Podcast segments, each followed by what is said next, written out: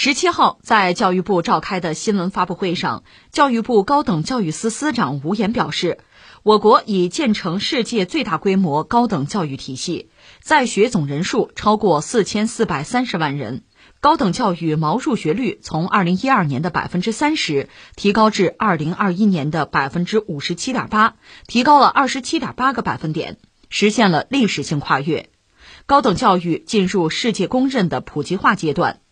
吴岩表示，我国接受高等教育的人口达到2.4亿，新增劳动力平均受教育年限达13.8年，劳动力素质结构发生了重大变化，全民族素质得到稳步提高。高等教育在育人方式、办学模式、管理体制、保障机制等方面不断创新，为建设世界重要人才中心和创新高地提供了有力支撑。嗯，聊这个话题。先罗几个数字，我先罗在这儿啊。二零二零年，中国普通高校的数量是两千七百三十八所，其中呢，一千二百七十所本科院校，一千四百六十八所高职或者专科的院校，这是我们的基本盘哈。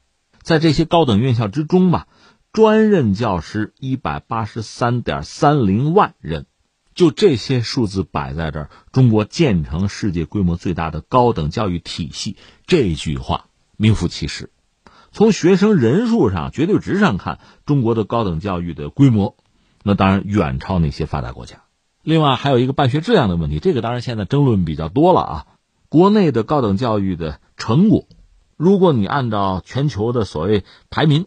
很多我们中国的大学已经不参与这个排名了，表明态度了啊！咱们就说按照这个排名，全球的位次啊，进入世界排名前列的数量，这几年增加是比较快的。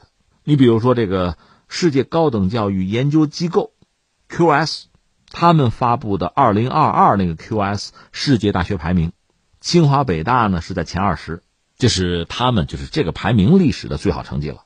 最近二十年呢？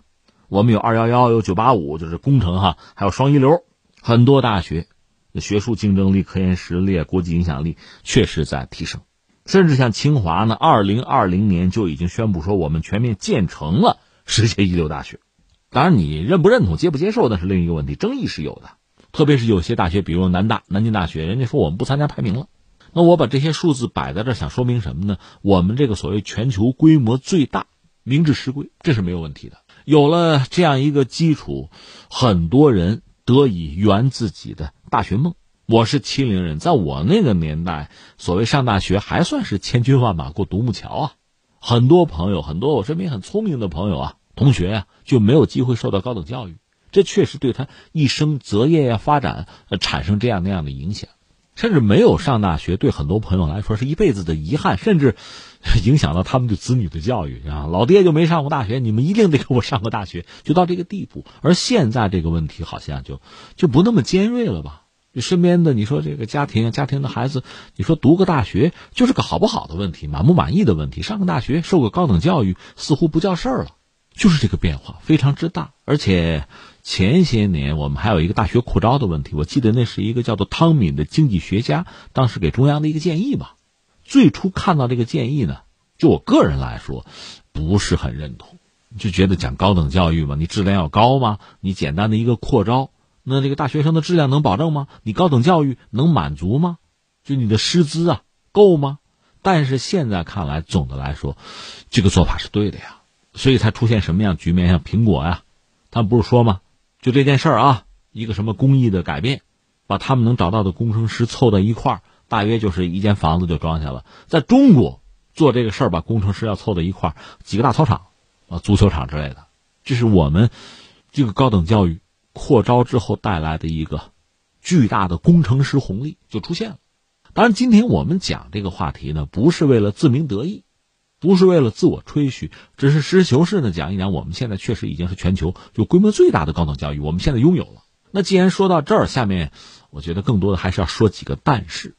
就我们现在是一个教育大国了，但是我们还不是一个教育强国。当然，话说回来，你要想成为一个教育强国，首先你要是一个教育大国。我们这个基础已经有了，我们可以向最终的目标发起攻击了。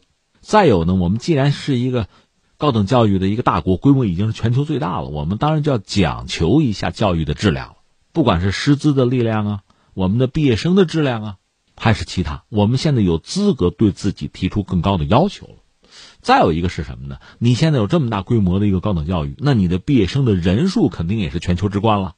在这个状况下，他们将来，就个人讲，毕业之后能不能有称心的工作，能不能很好的就业？另外呢，他们所学的知识能不能更好的转化成我们整个国家进步的动力？那这些问题我们就得提出来了。以前你大学生很金贵，而今天既然我们普遍的受教育程度在提高。那我们当然希望教育最后就个人讲，改变个人的命运；从国家来讲，推高整个国家民众的素质和我们发展的质量。说到这儿呢，想起一个人叫钱颖一啊，这也是一位教授，他有一本书就是《大学的改革》，他在这里边呢曾经讲到这个所谓美国高等教育，美国高等教育强盛，他提出了三点：一个叫多元化，一个叫制度设计，还有一个是市场竞争。